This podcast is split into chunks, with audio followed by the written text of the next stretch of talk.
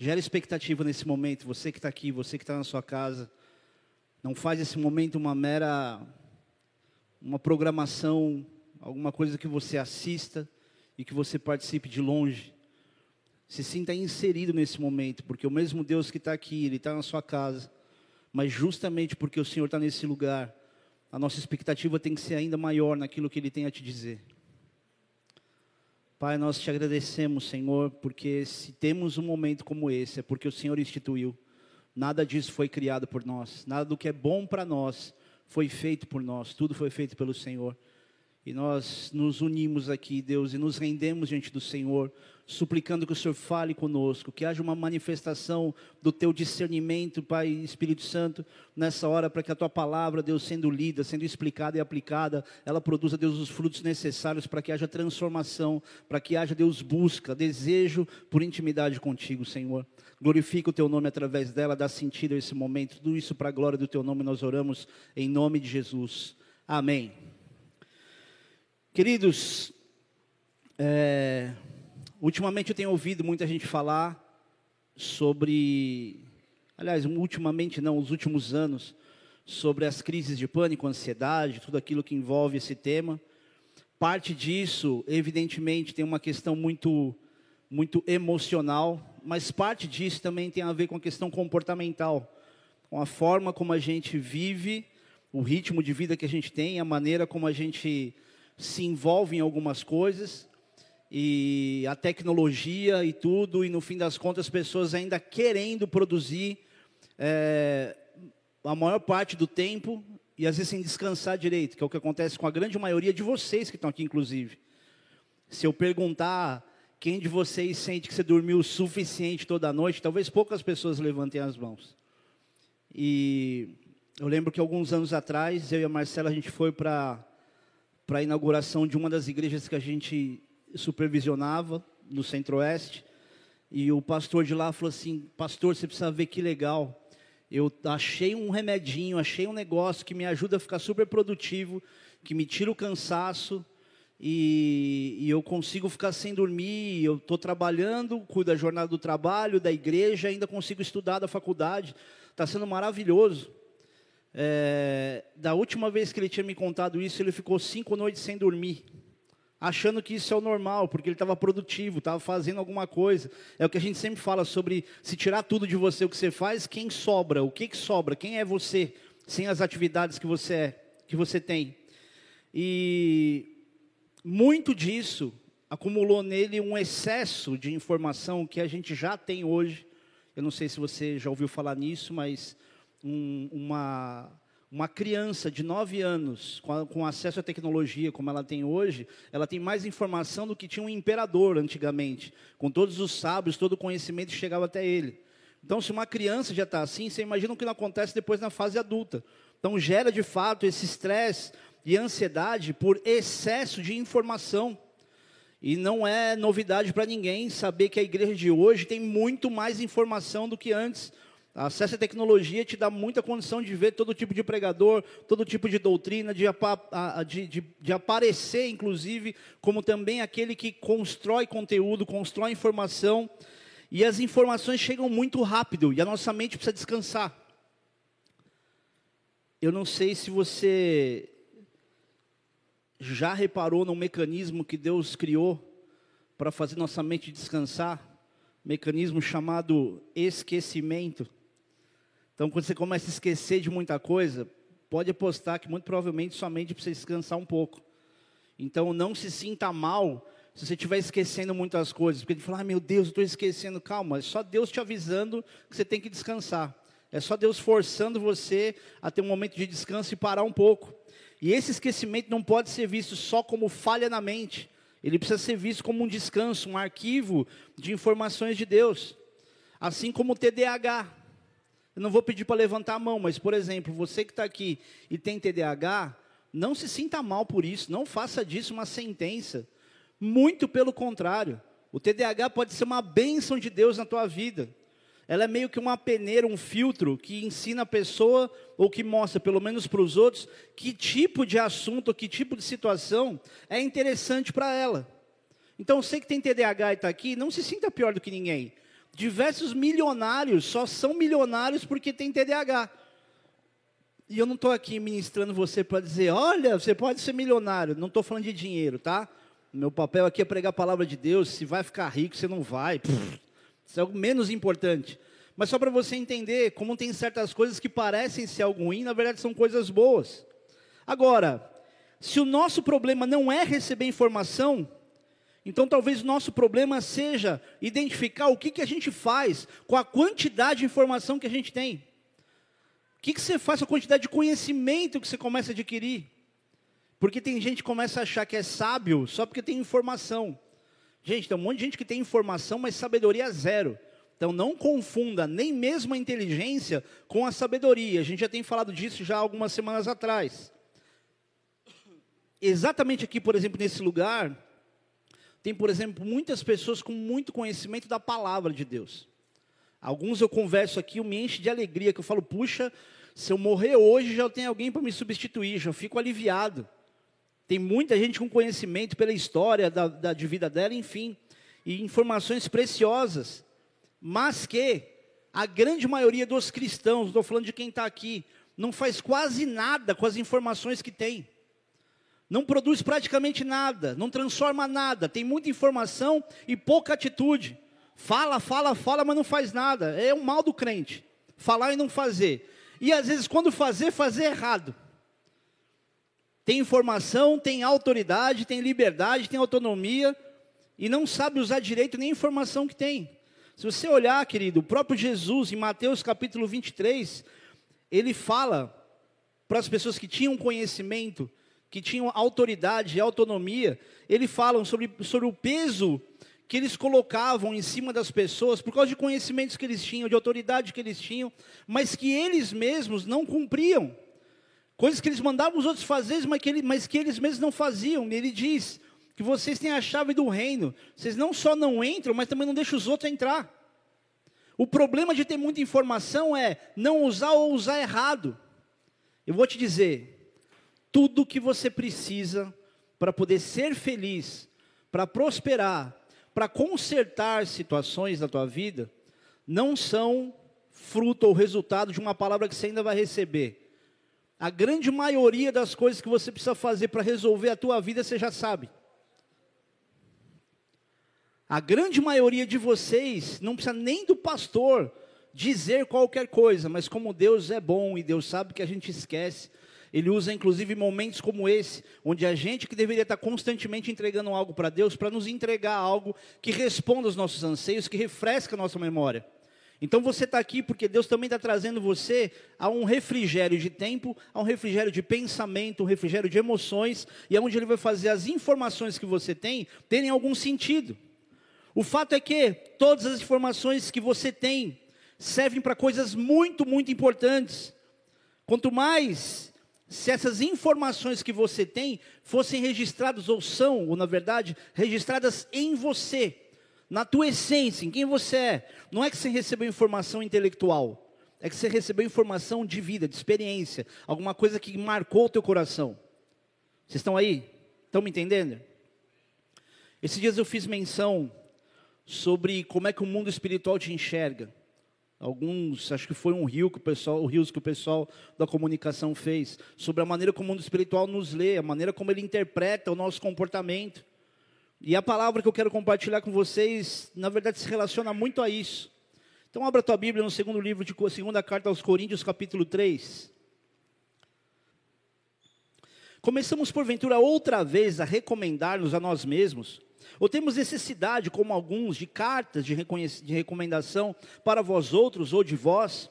Vós sois a nossa carta, escrita em nosso coração, conhecida e lida por todos os homens, estando já manifestos como carta de Cristo, produzida por, pelo nosso ministério, es, escrita não com tinta, mas pelo Espírito do Deus vivente, não em tábuas de pedra, mas em tábuas de carne, isto é, nos corações.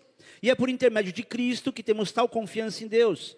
Não que por nós mesmos sejamos capazes de pensar alguma coisa como se partisse de nós. Pelo contrário, a nossa suficiência vem de Deus, o qual nos habilitou para sermos ministros de uma nova aliança, não da letra, mas do espírito, porque a letra mata, mas o espírito vivifica. E se o ministério da morte, gravado com letras em pedra, se revestiu de glória, a ponto de os filhos de Israel não poderem fitar a face de Moisés por causa da glória do seu rosto, ainda que desvanecente, como não será de maior glória o ministério do Espírito? Porque se o ministério da condenação foi glória, em muito maior proporção será glorioso o ministério da justiça.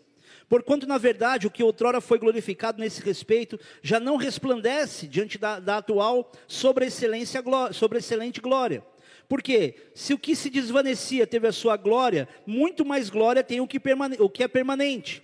Tendo, pois, tal esperança, servimos-nos de muita ousadia no falar. E não somos como Moisés, que punha véu sobre a face, para que os filhos de Israel não atentassem na terminação do que se desvanecia mas os sentidos deles se embotaram, pois até o dia de hoje, quando fazem a leitura da antiga aliança, o mesmo véu permanece, não lhe sendo revelado que em Cristo é removido. Mas até hoje, quando é lido Moisés, o véu está posto sobre o coração deles. Quando, porém, algum deles se converte ao Senhor, o véu lhe é tirado, lhe é retirado. Ora, o Senhor é o Espírito, e onde está o Espírito do Senhor, aí é liberdade. E todos nós, com o rosto desvendado, contemplando como por espelho a glória do Senhor, somos transformados de glória em glória na Sua própria imagem, como pelo Senhor, o Espírito. Uma das coisas mais frustrantes, quando a gente vai falar de um tema muito peculiar e um capítulo, é quando uma, um capítulo ele é muito rico e tem tanta coisa para falar, e você fala, eu preciso me ater ao ponto principal, porque a vontade que tem é de falar versículo por versículo, porque se você meditar nesse capítulo, pega esse capítulo, vai na tua casa, faz um estudo essa semana, só por esse capítulo, para você entender o contexto, mas olhar os detalhes desse texto, os detalhes, os versículos, os pontos minuciosos que tem aqui, é uma riqueza de informação fora do comum. E aqui Paulo fala resumidamente, tá? aos, a, a, aos da igreja de Corinto que eles não deveriam ser como aqueles que vêm falando de si mesmo, ou trazendo carta de recomendação, que nada mais era do que uma forma de mostrar as suas credenciais, mostrar algo que afirmasse a sua autoridade. E ele vai tão fundo aqui, quando ele cita Moisés, por exemplo, não sei se vocês vão lembrar, em Êxodo capítulo 34, versículo 29, depois de Moisés ter momentos de encontro com Deus, a glória de Deus em Moisés era tão grande que o rosto dele brilhava, ele colocava um véu sobre, sobre o rosto. Então dava-se para todo mundo a sensação de que quando, quando Moisés tinha esse véu no rosto, ele continuava com essa mesma glória de Deus, só que essa glória, como a Bíblia diz, ela ia terminando ela ia acabando. E quando ele colocava o véu e ficava com o véu, mesmo depois da glória ter ido embora, todo mundo dava muito mais valor a Moisés. E isso é um peso. O que ele está falando aqui é quase uma briga com o Antigo Testamento. E se você, por exemplo, não vou falar disso não, porque isso fere, fere a ética de comunicação entre ministérios. Mas quando você fala de uso de véu, esse texto aqui, ele é um texto muito chave para essas questões. Quem me entendeu um, dois entenderam. Então não preciso falar, né?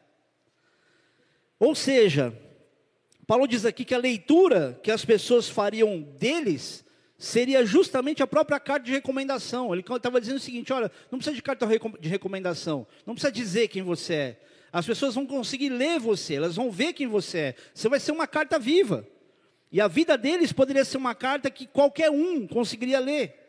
E Paulo ressalta que não era qualquer carta escrita com tinta, mas escrita com o Espírito de Deus. Cara, isso é muito profundo. Eu não ia falar sobre isso, mas quero só te fazer pensar. Quando a palavra de Deus, ou quando textos como esse são lidos, dá-se uma sensação que é tudo muito filosofal. Dá-se uma sensação que é meio poético e só. Pode ter expressões poéticas, mas a verdade disso é tão profunda que a única maneira de você expressar essa verdade é usando algo que você fala, cara, isso é tão poético que nem parece verdade. Então, quando ele fala que, na verdade, nós somos uma carta escrita pelo Espírito de Deus, eu não conseguiria dizer para você exatamente o que é ser escrito com o Espírito fora de uma informação como essa. Eu não conseguiria dizer para você que as pessoas não teriam como ler você com as informações de Deus em você, sem que o Espírito Santo tivesse em você e você tivesse tido experiências com Deus. Você percebe que até para tentar explicar o óbvio é difícil? Então só pontua isso, querido. E ele fala, não entalhada na pedra. E ele falava assim: se as pessoas conseguiam seguir princípios de Deus de maneira tão veemente, tão arrisca, naquilo que foi entalhado na pedra, Você imagina o que são vocês como carta viva? E ele fala: não foi na pedra, mas foi no coração de vocês. Ou seja, a gente tem muita informação de Cristo escrita em nós, que as pessoas deveriam ou poderiam poder nos ler. Só que, infelizmente, nesses tempos modernos, se é que eu posso falar assim, as pessoas só têm lido o que o crente escreve na rede social. As pessoas só conseguem ter uma leitura daquilo que a pessoa quer apresentar, mais mastigado, mais fácil, mais aceitável, mais politicamente correto. E até entre os crentes tem também os politicamente corretos para ser aceito pelos crentes. Está uma bagunça. As cartas vivas de hoje, elas estão se enfiando no envelope, elas estão tentando se esconder em algum lugar, e estão tentando escrever uma realidade que não condiz com quem ela realmente é. É a falsidade da rede social. E só a gente que ministra pessoas, né, pastor Gisel, que aconselha a gente, que se apresenta tão perfeitamente diante da rede social, mas vem abrir o coração, vem mostrar a destruição que está a própria vida, e a gente entende o que isso é. O quanto isso é falso. O quanto a gente está preocupado que as pessoas nos leiam, e mais do que isso, talvez ligando até com a mensagem da, da, do último culto, quero que as pessoas nos admirem. A gente quer que as pessoas nos deem likes, e não só pelos likes, mas é que o like é a referência de você saber se foi aprovado ou não. Mas deixa eu te falar uma coisa. Tem gente que te dá like muito diplomaticamente, porque não te admira, não está nem aí com você. Está só mantendo um relacionamento, uma política de boa vizinhança, mais ou menos. Mas não significa que você está sendo super admirado. E eu, há um tempo atrás, eu comecei a, a perceber o quanto esse tipo de informação, é, ou a maneira como a gente, a gente reproduz nossas informações, elas são, na verdade, uma sentença sobre a gente se a gente não estiver vivendo aquilo. Porque o que você vai reproduzindo, em algum momento, meu irmão, vai vir sobre você. É como uma palavra que Deus deu para a gente, acho que ano passado, ou retrasado, na guerra na Sérvia, na Sérvia, na Ucrânia. Quando foi? Quando ela começou? Enfim, teve um parlamentar que foi para lá, um cara muito é, exortador dos outros, e muito que puxava a orelha, e foi lá, e vocês lembram, lembram dessa história, e vazou os áudios, foi uma vergonha. A vergonha do cara não foi só pelo que ele diz, pela maneira como ele, ele, ele fala as coisas que ele fala, mas pelo quanto ele ia contra os outros, pelo quanto ele queria corrigir os outros, se sobrepor às outras pessoas. A gente tem sido, infelizmente, mais ou menos assim, cheio de regra para todo mundo. Mas na hora de você cumprir essas regras ou de sustentar aquilo que você fala, muitas vezes é aí que a gente rui. O problema de você ser uma carta que todo mundo lê, de Cristo ou do diabo, é que você vai ter que sustentar tudo aquilo que você está falando, tudo aquilo que você está fazendo. E infelizmente, nesses tempos, as pessoas estão lendo só isso da gente. E aquilo passa a ser você, para quem não te conhece. Aquilo não só que você escreve, mas às vezes o que os outros escrevem sobre você. Aquilo que você se apresenta para poder dizer que você é, mas também aquilo que os outros dizem que você é. E se você dá um mau testemunho e dá algum espaço para alguém falar alguma coisa de você, nos dias de, no, de, de hoje, você é arrebentado. Lembra da história do Neymar, quando uma menina gravou, foi um belo tiro no pé, né?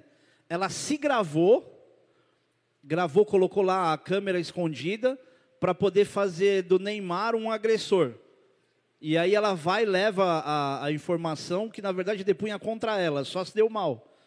Agora, por mais inocente nesse aspecto que ele possa ter sido, aquilo que ele está mostrando como sendo uma imagem exterior, eu não estou aqui para julgar o Neymar, na verdade estou falando mais como a título de ilustração e não de julgamento, mas o nível de exposição, de se envolver com qualquer pessoa, de correr esse tipo de risco, o coloca numa condição que ninguém precisaria passar. E que muito provavelmente, talvez ele seria um cara errado, como o Daniel Alves está sendo agora, se ele não tivesse aquilo. E eu não estou dizendo nem que o Daniel não está, provavelmente aí por, parece que pelo que está acontecendo há, provas, enfim, não é o caso. Mas você percebe que está todo mundo vendo. Existem direitos que, à medida que você amadurece na fé, você perde. E quanto mais em evidência você está, tá, mais você perde.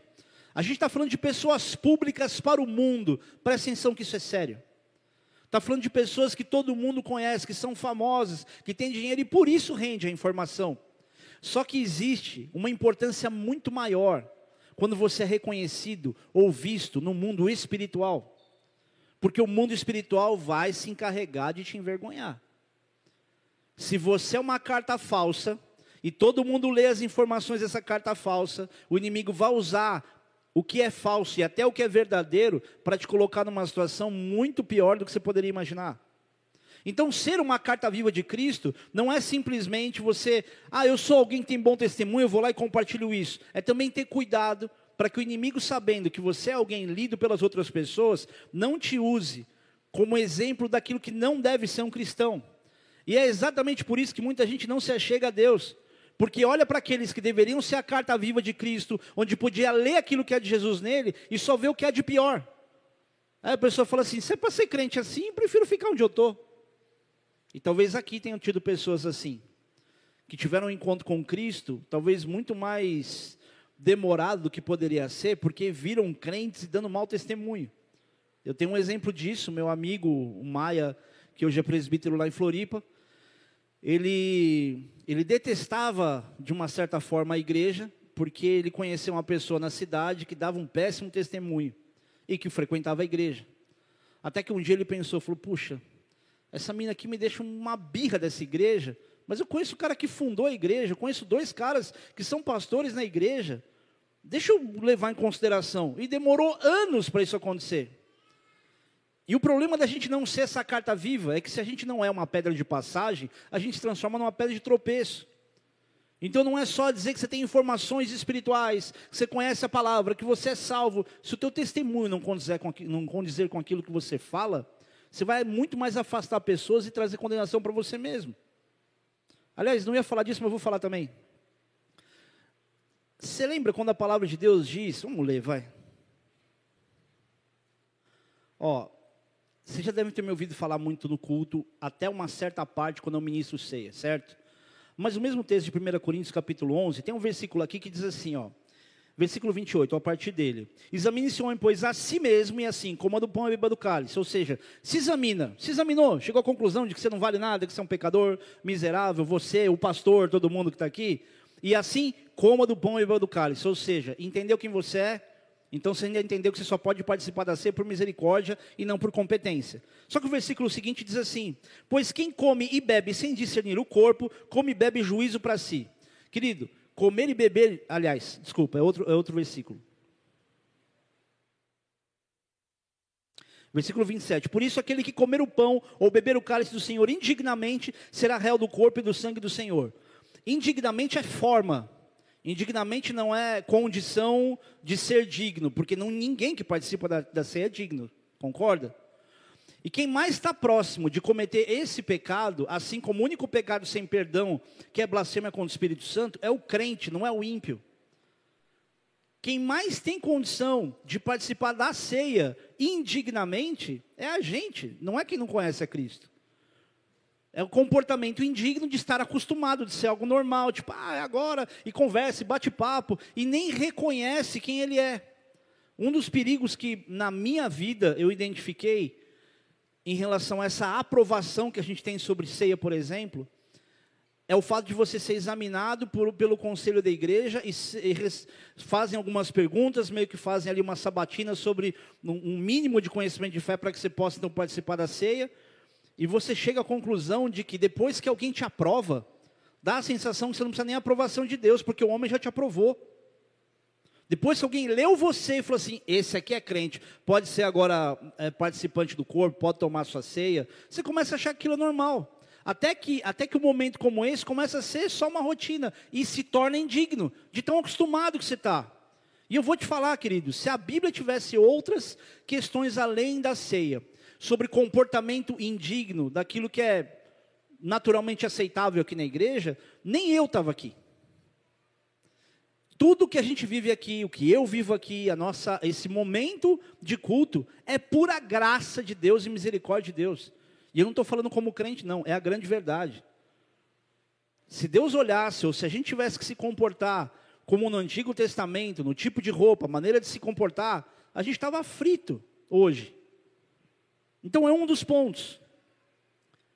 Agora olha que interessante. Aliás, antes disso, eu preciso que você reflita antes só de eu passar esse ponto. Que tipo de carta você tem lido? O que, que é a informação que você mais passa para as pessoas sobre você?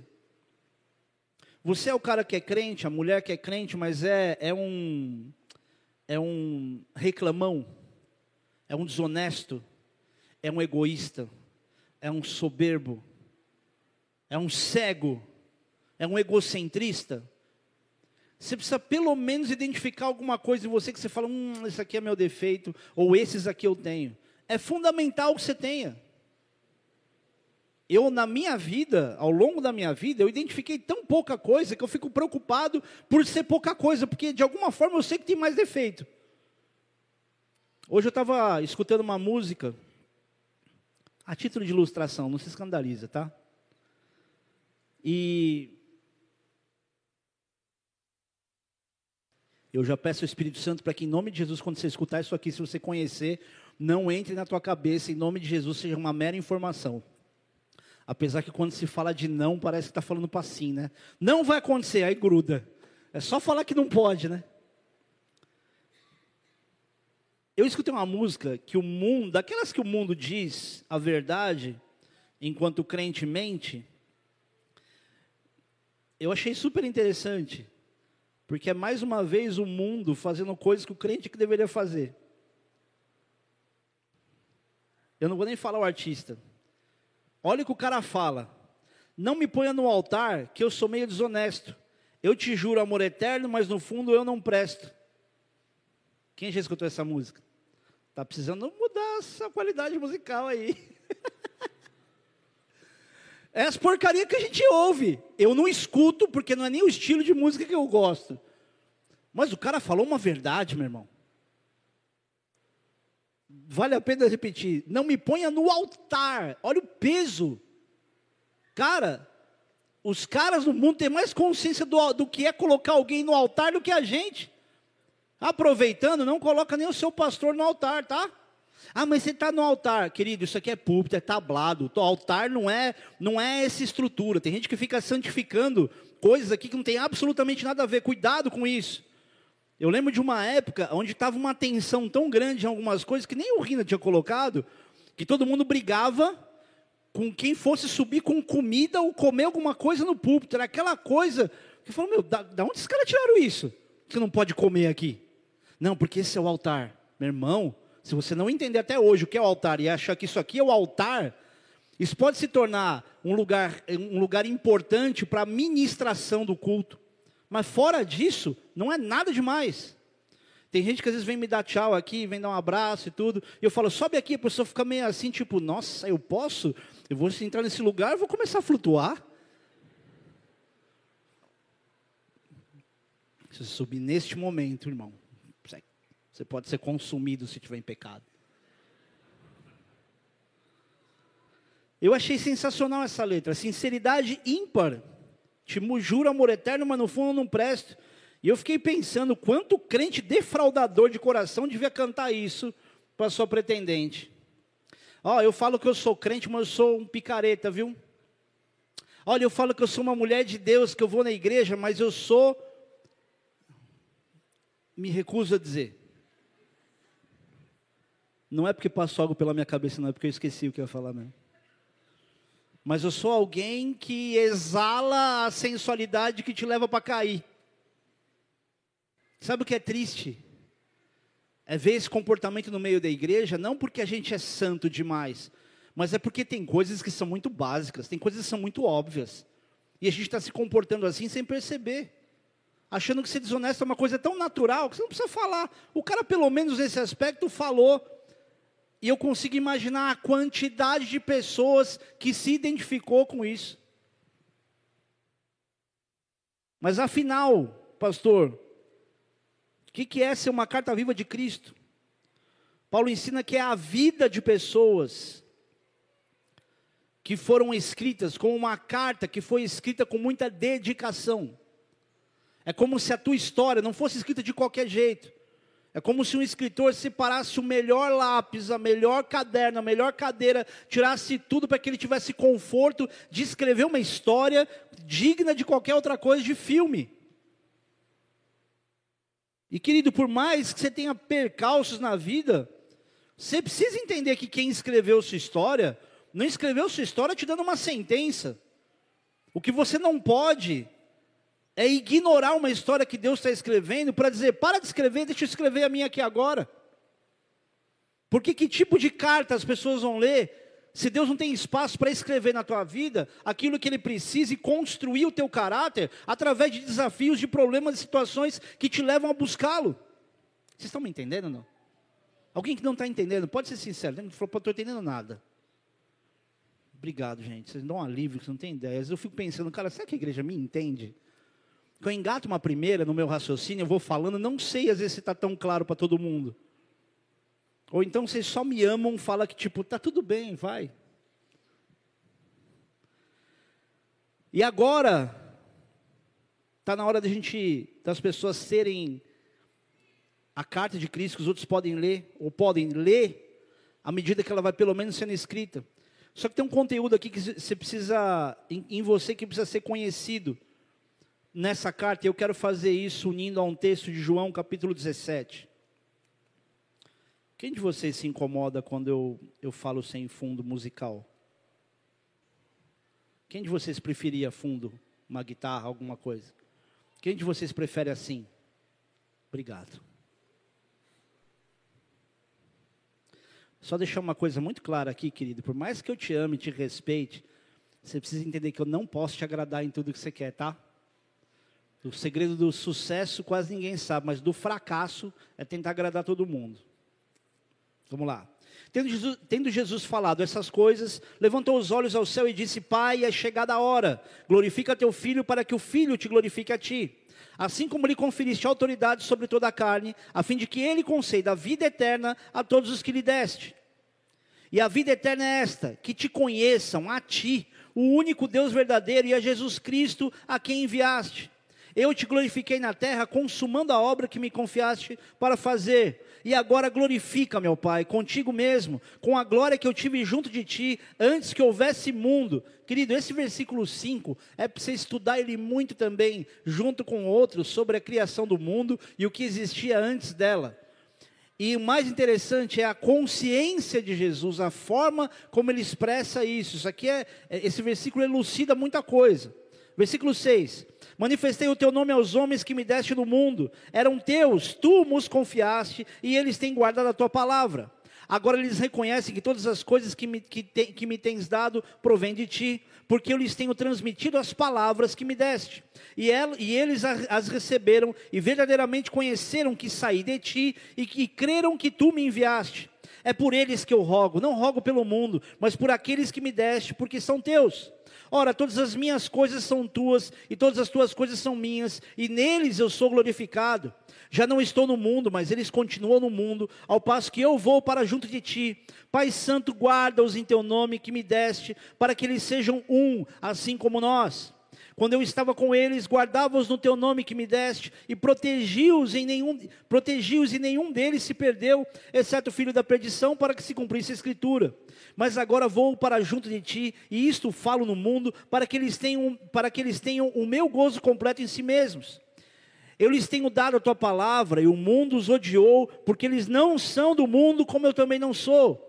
Não peço que os tires do mundo, e sim que os guardes do mal. Eles não são do mundo, como também eu não sou. Santifica-os na verdade. A tua palavra é a verdade. Assim como tu me enviaste ao mundo, também eu vos enviei ao mundo.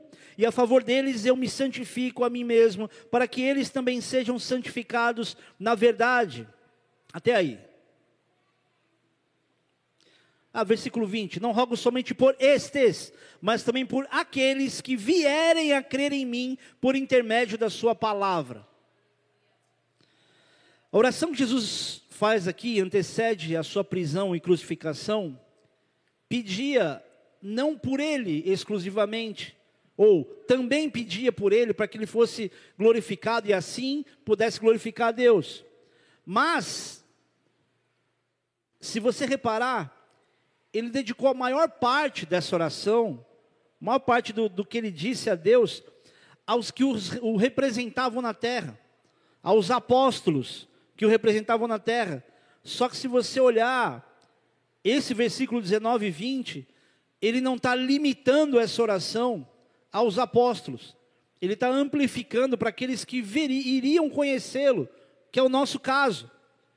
Então a obra da pregação do evangelho, do evangelho não acabou com os apóstolos. A pregação continua para a redenção ainda. Mas esse mesmo versículo, numa outra tradução encontrada, o versículo 10 especificamente, diz o seguinte: Ora, todas as minhas coisas são tuas e as tuas são minhas, e neles eu sou glorificado. Outra tradução diz: Eles são a minha glória. Jesus está dizendo, nessa, ou em outra tradução, uma raiz de expressão que ele mostra não só o, o pertencimento, mas mostra que a glória de Deus está neles, mas também preparada para estar em você. É como se Deus dissesse, ou Jesus dissesse, que você é a glória de Deus na terra, porque é, e não por quem você é, por quem você é, mas por aquilo que você carrega, por aquilo que as pessoas podem ler sobre você ou sobre Deus através de você. Isso prova que nós somos essas cartas vivas, porque Jesus deve ser glorificado através da gente. Porque quando as pessoas te olham, elas podem ver a glória de Deus, ou pelo menos deveriam ver a glória de Deus. Quando alguém olha para você, ela vai enxergar a glória de Deus, não é pelo quanto você consegue se apresentar, não é pelo quanto você vai falar sobre pertencer a Deus. Não é o quanto você vai ministrar com a palavra. Porque você pode falar muita coisa boa, pode ministrar corretamente, mas o seu testemunho é um testemunho raso. E isso acontece com muito cristão hoje. É muito fácil ver pessoas nivelando o seu comportamento, seu testemunho por baixo, e geralmente fazendo comparação com outros. Diz assim: ah, mas o outro ali faz igual, e está lá, e é pastor. Ah, mas o outro ali é presbítero. Quantas vezes eu não escutei pessoas chegarem em mim e falar assim: é, pastor, seus presbíteros aí, você precisa pensar melhor, viu? Precisa ver quem que você unge. Claro que todo mundo está suscetível a erro. Mas geralmente quando eu escuto isso de alguém, é porque a pessoa está se apoiando em alguma coisa para lavar as suas mãos ou para fingir que ela não está não tá errando em nada. Às vezes você vai exortar alguém e a pessoa vem devolvendo. Mas e você? Mas e os presbíteros? Mas e não sei o quê? Ela não consegue receber nada. Hoje, vou dizer para você, querida, é muito raro você conseguir sentar na igreja, dizer algo para alguém, ao ponto dessa pessoa só olhar, assimilar a informação, se render, saber que é para o bem dela e continuar. Geralmente ela se defende. Geralmente defende atacando. E sabe o que gera isso? Um, um ego crescente, uma razão crescente, onde o passo mais fácil para ela é sair da igreja. E eu não estou aqui condenando quem sai da igreja, porque tem gente que sai da igreja aqui por diversas razões, e é super compreensível. E não é obrigado a gostar nem de mim, nem da igreja, está tudo bem. Mas quando sai com a justificativa de que a igreja fez isso, a igreja fez aquilo, é muito preocupante. E geralmente são pessoas que têm o um mínimo de conhecimento na fé. Vou te dar dois exemplos aqui de pastores que saíram da igreja. São amigos meus, não da mesma região, mais distantes. A Marcela conhece os dois. Os dois passaram por um processo de divórcio. E um deles falou assim: Não, porque olha, sobrou um ou outro, porque a igreja me abandonou, a igreja fez isso, a igreja fez aquilo. Eu falei assim: Fulano, entenda uma coisa, você é pastor, você sabe o que eu estou falando. Você já passou por isso, já foi mal falado do mesmo jeito. Entenda algo aqui a igreja inteira não vai te procurar, porque ninguém já te procura na semana mesmo. Quando você passa uma situação como essa, onde você tem uma decisão, que você se apoia nela e sustenta, não é tão fácil para algum outro pastor vir querer te exortar, porque ele já sabe o que, você, o, que você, o que você pensa. Ou pelo menos ele sabe que você sabe, que ele também sabe o que você sabe. Entendeu, né? Agora eu vou falar que você entendeu, você não é fácil para exortar alguém que você sabe que ela vai estar resistente. E ela vai ter os seus argumentos, vai ter desculpa. E é uma das razões pelas quais, quando alguém sai da igreja, eu pessoalmente, não vou nem falar da minha esposa, eu pessoalmente eu fico rebolando para saber como é que eu falo com a pessoa, para que ela entenda que eu sinto falta dela, que eu estou vendo a distância dela, que estou vendo o que pode acontecer, que pode acontecer com a família, sem que ela se fira e vá embora de vez.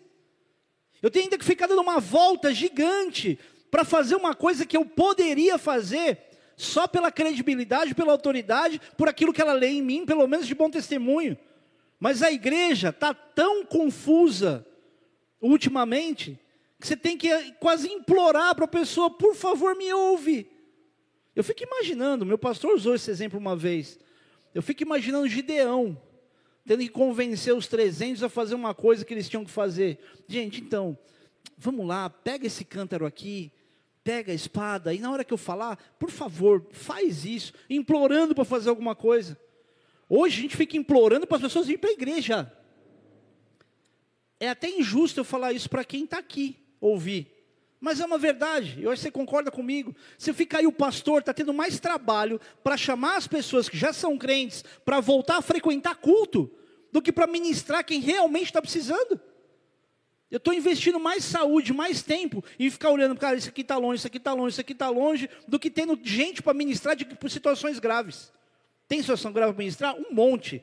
Mas a quantidade de crente, meia boca, apagado, que não entendeu, que não foi chamado para ser um mero frequentador de igreja, um cara que tem um patrimônio, bola de neve na testa, uma plaquinha na nuca, mas foi chamado para ser uma carta viva, para que os outros pudessem ler e ser libertos. Quando é que isso vai acontecer?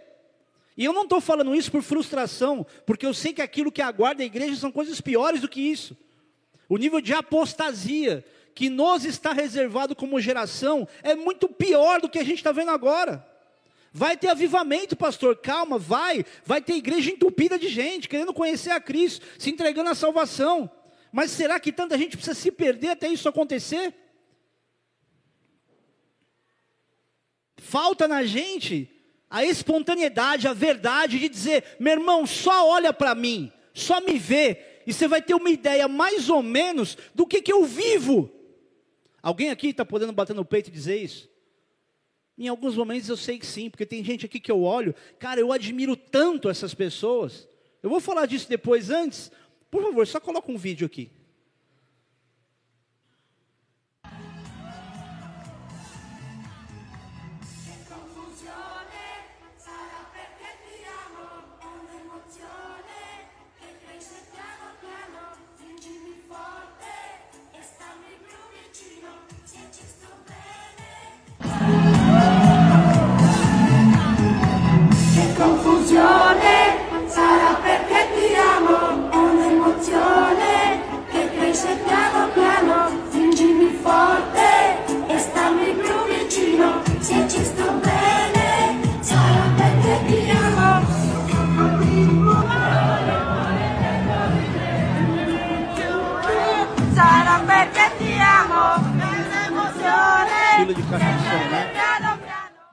Que, vocês acham que era? Sugestões. Pode falar, nesse momento faz parte da ordem do culto essa interação. Fala aí, gente. O que, que parece? Gente, não tem resposta certa, é só o que parece. O que, que parece? Um show. Com um cara com a caixa de som nas costas, showzaço. O que, que parece? Vou te dizer o que, que. Vou deixar vocês falarem um pouco, pode falar. O que, que parece? Hã? Uma comemoração. O que mais? Um de cada vez. Evangelismo. Foi a primeira coisa que eu pensei. A primeira coisa que eu pensei. Mas não era. E aí quando eu olho isso, meu irmão colocou no Instagram dele, eu falei, cara, eu preciso, eu preciso usar isso como referência. Quando a gente olha essa, essa cena, a gente tem uma impressão que é evangelismo por coisas simples. As pessoas não estavam demonstrando estar tão embriagadas, estavam relativamente comportadas de uma certa forma, cantando uma mesma música, um grupo junto na mesma direção, pessoas abraçadas. Você não vê nada de errado naquilo. Ai, pastor, mas tinha um copo de bebida. Não dá nem para ver o que, que é. Pode ser um, um suco de limão de qualquer lugar. Não dá para saber. Pode ser, pode. Mas quando você olha isso, você vê depois no final mais pessoas cantando juntos, você vê que aquilo foi meio contagiante, um monte de gente olhando para aquilo e tipo, evidentemente a, a, música poderia ser uma música bem popular para eles, ou até poderia ser uma, uma, um evangelismo, mas não é vendido nessa imagem, porque meu irmão estava lá nesse dia, foi ele que filmou. E aí eu fico olhando para os crentes, com vergonha do evangelho, com vergonha de mostrar a sua fé, com vergonha de andar junto, de fazer até papel de bobo, eu olho para uma geração que tem tudo na mão e não usa nada. Que tem toda a informação na mão, para que as pessoas possam ler a carta viva de Cristo, e ela nem com bom testemunho dela ela se manifesta. Ela não fala nada. Ela não se une para festejar, aliás, não anda junto com ninguém. Nunca vi uma geração, um momento que o povo de Deus anda tão dividido, a não ser unido em evento. Precisa de muito para juntar o povo? Não precisa. A tristeza é que nem na igreja o povo se junta. Quando eu olho para uma cena como essa, eu falo, tinha que ser alguém evangelizando. Tinha tudo para ser. Ah, pastor, mas você não sabe o que nós fazemos em tal lugar. Eu lembro de uma vez em Brasília, a gente estava, fiz uma reunião com algumas pessoas que estavam no início da igreja, e falando sobre mapeamento espiritual. Não é uma praia que eu me amarro, mas estava lá falando sobre mapeamento espiritual, comportamento espiritual, a história do, da cidade, de Brasília no caso. E eu lembro que no final a gente foi embora e eu estava falando sobre aquilo porque eu recebi um, um bolo de informação da, da interseção de São Paulo. Aí eu recebo um e-mail, mas só tomando, me dando coice. Falando assim: você não sabe tudo que nós já fizemos aqui por essa cidade. Como, como se eu não estivesse morando lá. Como se eu estivesse falando de um lugar que eu não moro. Mais indignado comigo por aquilo que eu falei, do que discernindo que, pô, isso aqui é uma realidade, a história não parou, as cartas vivas continuam sendo escritas. Às vezes a gente passa tanto tempo investindo em convencer as pessoas da, da, de que ela não precisa estar nervosinha com o que ela está, e a gente não vai para onde a gente deveria ir. A gente fica se defendendo em rede social. Meu pastor me ensinou muito isso. O Ale e a Fernanda conhecem o Rina desde que vocês tinham fralda. Estudaram junto, moraram perto e tudo. E uma das coisas que o Rina sempre falou, né? E ele fala que ele aprendeu com bolinha, que os cães ladram, mas a caravana passa. E o crente fica ali preocupado em tentar provar para as pessoas ou se defender, ou mostrar algumas coisas que por rede social nunca vai se comparar à leitura de uma carta viva que os outros vão poder ter. Por isso, você precisa valorizar mais o seu conteúdo de informação. Porque tem recebido muita informação de Deus que as outras pessoas vão ler e vão se apropriar do que elas leem em você para ter suas vidas transformadas. Talvez eu não consiga muito te explicar, querido, o que eu vou dizer. Eu vou tentar, mas eu acho que eu não vou conseguir mesmo assim. Eu vou te abrir uma coisa aqui. Eu sou um falador por natureza. É, quando eu estou discernindo uma mensagem, eu escrevo um esboço dela pelo tanto que eu falo. E, e geralmente nessa mensagem eu estou associando ali ilustração, eu estou é, o contexto da palavra, a explicação e a aplicação. Agora, o que talvez a grande maioria de vocês não sabe ou não consegue perceber é que no momento onde uma palavra é pregada, 10% tem a ver com a explicação e uma aplicação direta da explicação do texto. 10% é registro. Os outros 10% é uma explicação com a aplicação desse texto. E 80% do que acontece num culto tem muito mais a ver com a espontaneidade, a revelação e a manifestação de Deus através de uma palavra registrada do que qualquer outra coisa que venha pronto para você por registro. É por isso que muitas vezes o culto demora. Porque eu não quero falar e eu não me contento em ser alguém que vai te passar uma informação de uma, aplica, de uma explicação, de uma leitura, explicação e aplicação e dizer para vocês, entenderam? Fez sentido? Que bom, tchau. Eu não me conformo em fazer a minha parte tão mediocremente ao ponto de passar uma ideia. E é por isso que eu me desgasto emocionalmente. Ai, pastor, tadinho de você. Erro meu. A culpa é minha de ficar desgastado emocionalmente. Mas pelo menos eu nunca vou olhar para trás e dizer que eu entreguei só uma partezinha da minha disposição mental, emocional e espiritual. Eu nunca vou olhar para trás e me culpar por não ter dado tudo de mim.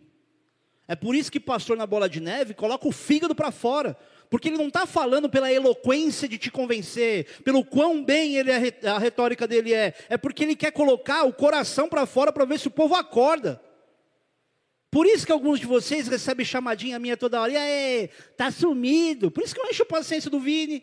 Aí, vai para a igreja hoje? Onde já se viu, a essa altura do campeonato, a gente ainda está precisando juntar o povo.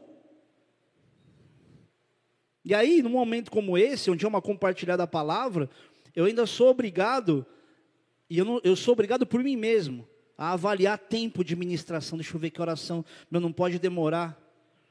Você acha mesmo que com tudo aquilo que a gente vê ao longo de uma semana, ao longo dos dias, a gente consegue se contentar em dar para você uma palavrinha que faz sentido, sem colocar o estômago para fora?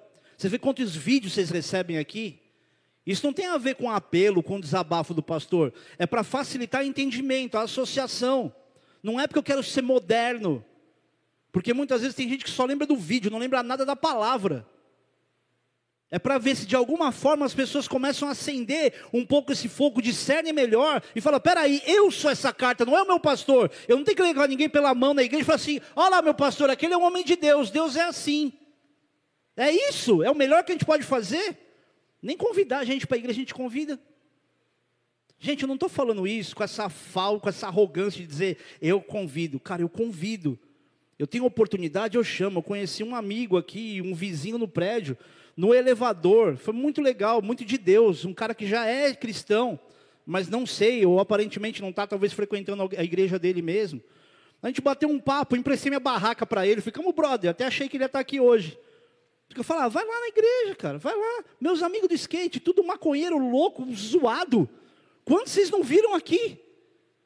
Tem, os caras saem de São Paulo para vir para cá, para pegar um culto. É porque eu sou bom? Não, é que eu não me canso disso. E não estou dizendo para você, querido, que você tem que ser a pessoa insuportável que eu sou às vezes. Mas espera aí, não é muito o que eu faço ou o que eu falo, é como as pessoas me leem. É o meu testemunho, é o meu comportamento, é como a rede social se apresenta, ou me apresenta numa rede social, se ela é verdade na minha vida, na realidade ou não. Pô, entendi, pastor. Eu fico pensando diversas vezes,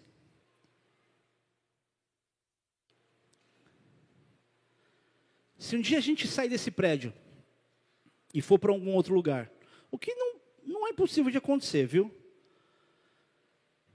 Eu fico pensando, o que, que eu vou fazer para poder remir tudo aquilo que eu queria viver nesse bairro? A primeira coisa que me passa pela cabeça é que eu preciso fazer alguma coisa com essa padaria. Por isso que assim, eu já amo muito essa família que trabalha aí. Gosto muito dos filhos, gosto muito dos pais, das esposas. Estou o tempo todo tentando de alguma forma dizer: a gente está aqui, mas é um ritmo de trabalho, é um monte de coisa. Não dá realmente nem um convite às vezes. Mas já fui na casa de, de um deles para orar. Estou o tempo todo tentando me policiar para que o meu comportamento de rotina não gere em algum momento mau testemunho que vão dizer: olha lá o pastor. Eu estou sendo observado. Eles estão me lendo, eles não estão me lendo o que eu evangelizo, mas como eu me comporto. E eu fico pensando, no dia que eu for embora, o que, que eu vou deixar como uma demonstração de que, cara, eu queria tanto que você tivesse a liberdade do convívio com o corpo e tudo mais, ou seja lá, da própria fé.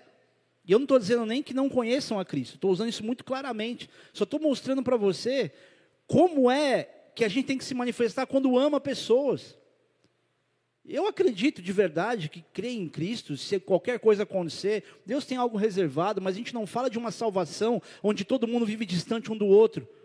A gente tem que viver junto, não aquele, não estar junto para ficar aí nesse clubinho social de panelinha, mas unido para viver as celebrações e para os dias difíceis quando vierem, a gente tem quem amparar ou com quem ser amparado, para a gente se alegrar com os que se alegram e chorar com os que choram. Por isso, presta atenção, você que aqui, eu vivo dizendo isso de tempos em tempos, mas você que está visitando a igreja, está vindo há pouco tempo, está sentado sozinho, se sente sozinho, entenda algo aqui: nessa igreja não tem ninguém mais especial do que você. Ninguém é mais importante. Não existe, e se existir, eu sou o primeiro a arrebentar isso. Não existe panelinha. Ah, pastor, todo lugar tem. Dificilmente você vai encontrar algum ambiente, algum grupo nessa igreja que você seja proibido de acessar e de se relacionar. Só entenda uma coisa e amadureça para isso. Você que a vida inteira ficou imaginando que tudo era questão de panela. Tem coisa que é geográfico, tem coisa que é rotina. Você acha mesmo que todo mundo, todo fim de semana, chama o pastor e a pastora para fazer alguma coisa? Eu conto nos dedos de uma mão. As pessoas com quem eu tenho convívio fora da igreja. E eu não estou dizendo aqui, ai, me chama, me chama. Ai, pastor, meu sonho é que você fosse tomar um café em casa. Mas nunca foi, nunca deu. Tem muito mais a ver com rotina ou com aquilo que é geográfico do que vontade. A minha vontade, e aí até seria estratégico, era comer na casa, no dia na casa de um, não precisaria nem gastar dinheiro com nada. Vou lá na sua casa, vou na sua casa ainda, viu? Na casa do Alê não tem graça. Mas se você não entender que você é o agregador, você vai sempre esperar que as coisas aconteçam por outra pessoa te envolvendo. Se você não entender que você é uma carta que os outros estão lendo, você vai sempre tentar apresentar Jesus para as pessoas, ou fazendo a pessoa olhar para longe, ao invés de olhar para você.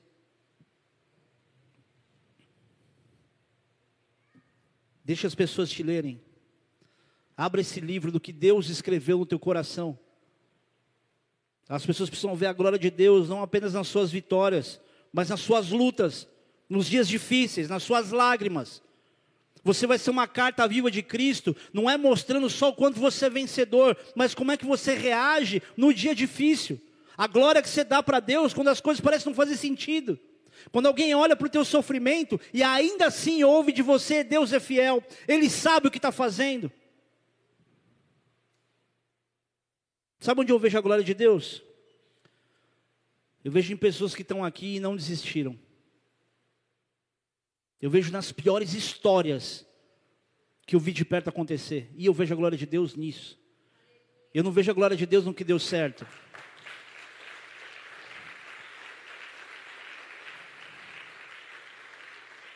É muito fácil a gente ver a glória de Deus quando as coisas dão certo, quando alguém é abençoado, quando alguém casa, quando entra no emprego, quando consegue isso, consegue aquilo. Mas ver a glória de Deus, através da reação das pessoas, quando, quando as coisas dão errado, é muito mais maravilhoso de ser lido. Tem pessoas que eu olho aqui, que eu conheço a história, que eu falo, eu vejo a glória de Deus nessas pessoas. Tem uma família aqui, que viveu uma luta durante um tempo, está no finalzinho dela, na verdade, e que já viveu dias difíceis, de escassez, e não pensando só neles, mas pensando em filhos. Mas em nenhum momento brigaram com Deus ou reclamaram com Deus, a não ser por clamor, não por lamentação, mas por clamor. E aí Deus a gente começa a ver Deus dando direções à história. E a glória de Deus ela é vista não por aquilo que deu certo, mas como reagiu na época difícil. E quantos de vocês chegaram aqui destruídos, arrebentados? E a gente participou de parte da história, entenda que entenda isso. Isso nunca será glória de pastor, nem meu, nem da Marcela. Não tem nada a ver com a gente. Porque podia estar qualquer outra pessoa aqui para ministrar, para aconselhar, e o amor de Deus sobre a pessoa que entrou de coração aberto, buscando ajuda, ou vivendo uma transição de vida para poder se firmar com Cristo, aconteceria não pela competência de quem está aqui.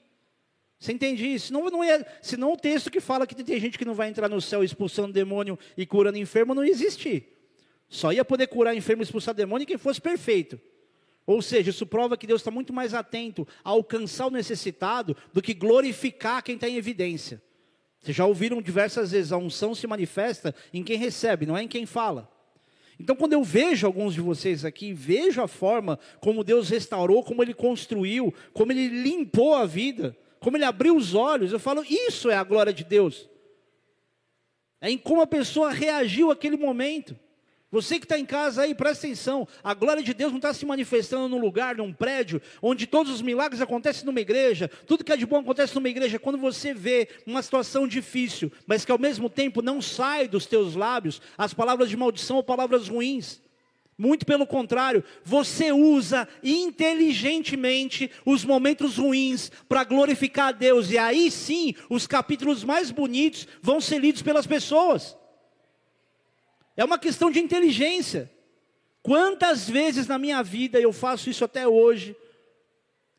Eu uso momentos onde eu estou mal por alguma razão, e eu digo, glória ao Senhor, Pai, obrigado Jesus, eu não estou entendendo nada, está doendo, está esquisito, estou passando mal, mas glória ao Senhor, porque se eu morrer eu tenho uma direção, eu sei para onde eu estou indo. Quando é que da tua boca sai um obrigado Senhor, graças ao Senhor, quando alguma coisa está dando errado? porque as pessoas estão te lendo. Esse aí não é o crente que estava me evangelizando, está passando uma situação difícil, está aí prostrado. Ih, meu, para que, que eu vou na igreja dele? Para que, que eu vou ouvir esse cara? Ele me fala de coisas que ele mesmo não vive.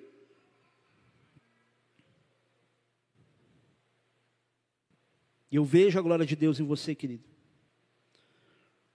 Só que isso não termina naquilo que eu vejo. Isso continua naquilo que as outras pessoas vão ler em você. E é aí que tudo começa a ser mais prazeroso de ser vivido. Não é na verdade da sua carne, que você fala, ah, eu sou sincero, eu sou assim mesmo. Vão me ler porque eu sou assim. Não é isso, querido, porque o que Jesus escreve em você muda esse comportamento, lapida esse caráter, para que quando as pessoas olharem para a tua sinceridade, elas não vejam um linguarudo ou uma linguaruda que não se domina, mas veja alguém que quando abre a boca só fala a coisa certa.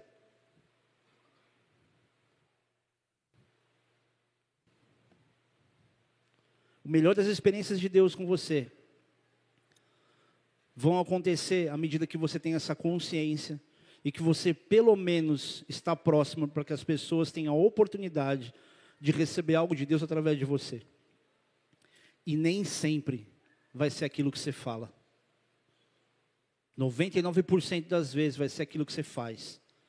Porque aquilo que você faz fala mais alto do que aquilo que você fala. O mal do cristão ao longo dos anos tem sido falar demais e testemunhar de menos. Péssimo testemunho e muito argumento. Péssima demonstração de viver a palavra. E muito orgulho em falar dela. Hoje, quando você for embora, eu quero que você saia daqui com a consciência de que o mundo espiritual inteiro está te olhando e que vai despertar pessoas para olhar para o teu mau testemunho.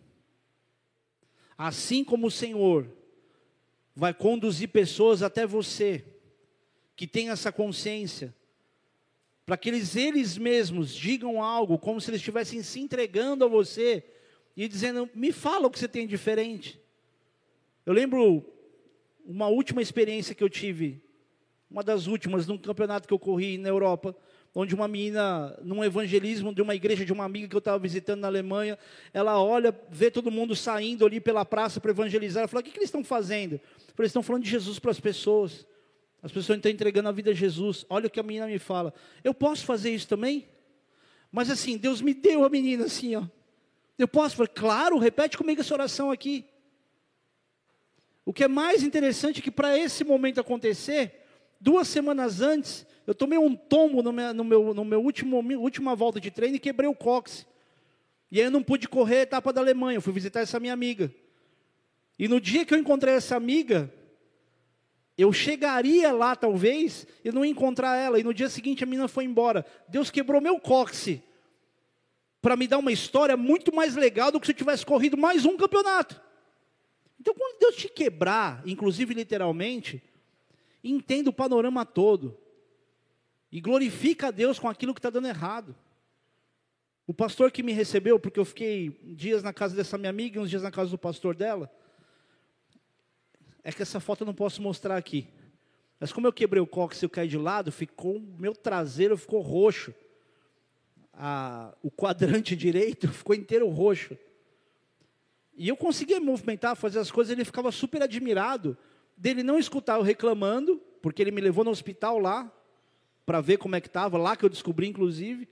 Ele ficava admirado, porque apesar da dor, ele ficava assim, mas você não está mas não está doendo, está tudo bem? Eu falei, ah, gente sente, mas, mas você quer parar um pouco? Porque ele ficou assustado com o que ele estava vendo.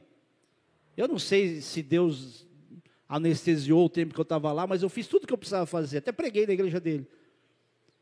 Mas era uma oportunidade de dizer, olha, puxa, olha como está doendo, nossa, estou mal. E quanta gente, querido, por qualquer coisa que passa, está demonstrando exatamente isso para os outros. Ah, que difícil, ah, que não sei o quê.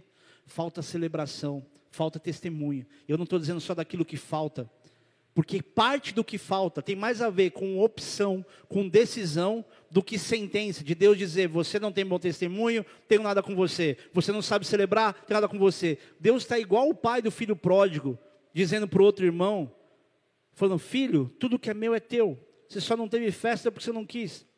Filha, tudo que é meu é teu. Você só não está vivendo essa alegria, a esperança, a esperança sendo renovada porque você não quer. Porque está tudo aqui, está tudo pronto. Meu querido, você está numa igreja. Você quer um lugar que se fale mais de discernimento, conhecimento da palavra, experiências com Deus do que igreja? Ah, pastor, mas não dá tempo de pegar tudo no culto. Claro que não, para isso existe comunhão. Para isso a casa dos membros está aberta toda quarta-feira, às oito da noite, para você conhecer gente. Você ter pessoas que vão conviver com você, que vão orar por você, que vão te ouvir, que vão puxar a sua orelha quando você estiver achando que você é a única coitadinha do mundo. Alguém que vai te trazer para a realidade, mas também alguém que vai cuidar de você. Até que você seja a pessoa que vai descobrir a profundidade do que a palavra de Deus diz, que melhor é dar do que receber. E aí você vai procurar gente para entregar, e não procurar gente para te ouvir, para te receber, para cuidar de você. Você vai perceber a glória de Deus se manifestando em você como um canal de Deus.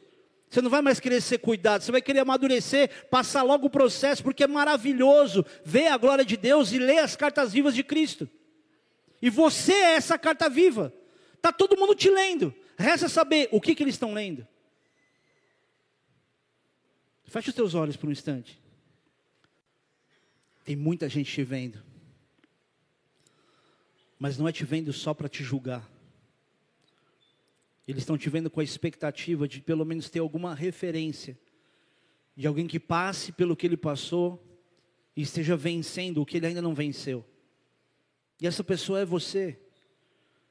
E esse texto fala de uma oração que se estende, feita pelo próprio Jesus, que se estende como promessa até para a gente nos dias de hoje.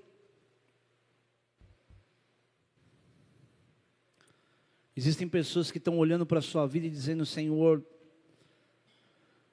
a última coisa que eu quero é que as pessoas me leiam. Minhas páginas estão sujas, mal escritas, com palavras que eu não queria que ninguém lesse. Não se preocupa. Existe um Deus que está escrevendo uma história. Que talvez ele não vai rasgar as páginas antigas, mas ele vai colocar as palavras em ordem, as letras em ordem,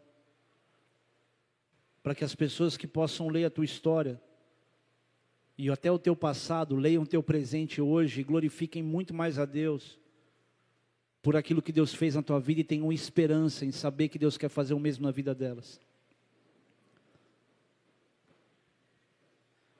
Existem pessoas nessa igreja que foram presas, foi para a cadeia. E uma das coisas mais constrangedoras para você é quando você por alguma razão precisa falar que já foi preso. E você se sente diminuído.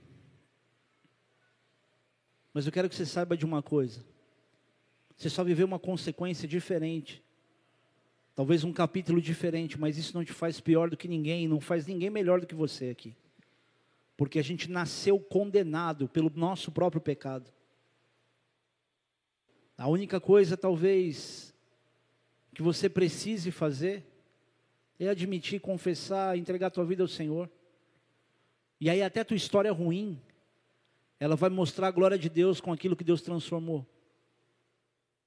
Porque não é só a tua competência e o teu arrependimento, ao ponto de dizer, eu não quero mais fazer isso, eu mudei. Você pode ter tomado uma atitude louvável de mudar a tua vida, de mudar o teu comportamento, mas só o Senhor Jesus pode dar sentido a tudo que você vai viver ainda na tua vida inteira. Só a presença do Espírito Santo de Deus em você é que vai dar para você a consciência do que Ele está fazendo e não só daquilo que Ele te livrou. Porque isso não é tua força, não foi tua competência, isso era um plano de Deus sobre você, que precisava acontecer como aconteceu, porque talvez você ia passar a vida inteira distante de Deus. Que hoje, essa condenação, essa marca do passado, dê espaço à absolvição vinda do Espírito Santo de Deus onde a acusação que você sentiu, e fazendo comparação entre você e as outras pessoas, toda essa comparação, toda essa acusação hoje ela desapareça. E se você vai contar a tua história ou não, isso é o menos importante. Porque o que Deus quer fazer não é usar você para os outros, Ele quer você para Ele. Se você está aqui hoje, quer entregar a tua vida a Jesus, se você sabe Assim como eu sei que você precisava mesmo que Jesus morresse na cruz para poder pagar as nossas dívidas de pecado e você quer entregar a tua vida a Ele, eu quero te ajudar numa oração simples.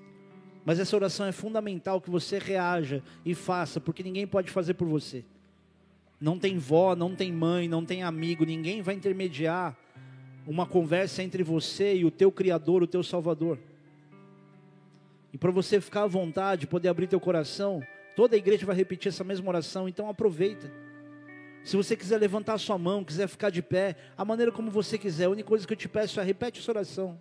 Aonde você está? Diz assim: Jesus, obrigado, porque o Senhor me trouxe aqui hoje. Obrigado, porque eu ouvi a tua voz, e a tua voz está me chamando, e eu me rendo a ela. Senhor, eu sei que eu sou pecador, mas de alguma forma eu também sei que o Senhor quer perdoar os meus pecados. Então me perdoa, Jesus. Eu me arrependo de todos eles. E eu declaro que a partir de agora, a minha vida pertence completamente e eternamente ao Senhor Jesus. E eu te convido, Espírito Santo, entra no meu coração, me enche da tua presença abre os meus olhos, limpa o meu coração, renova a minha vida e dá sentido a ela. Em nome de Jesus. Amém. Pai querido, eu oro pelos meus irmãos, como uma simples intercessão, mas te pedindo, Senhor Deus, que a partir de agora as cadeias comecem a ser quebradas, as amarras comecem a ser rompidas, e se possível for, Pai, que inclusive eles sintam isso fisicamente, para que tenham uma experiência tão marcante com o Senhor, tão incontestável, que absolutamente nada daquilo que o inimigo queira fazer para tirá-los do seu caminho seja maior do que a experiência que começam a ter com o Senhor agora. Aquele que tinha medo de estar endemoniado, seja liberto agora em nome de Jesus e todos os demônios saiam dessa pessoa agora em nome de Jesus, vai para o abismo, para onde o Senhor determinar, mas nessa pessoa você não mora mais. Em nome de Jesus, Senhor. Que eles sejam, Pai, visitados com tamanho discernimento e tamanha libertação e liberdade, que jamais queiram, Senhor Deus, voltar a colocar as mesmas algemas que colocaram um dia. E que a tua alegria, Senhor Deus, os renove. Que comecem, Senhor Deus, a rir sem motivo. Que comecem a alegrar, Deus, apenas pela tua presença para que quando as situações difíceis, Pai, acontecerem, eles tenham plena consciência que elas são temporárias. Em nome de Jesus. Amém.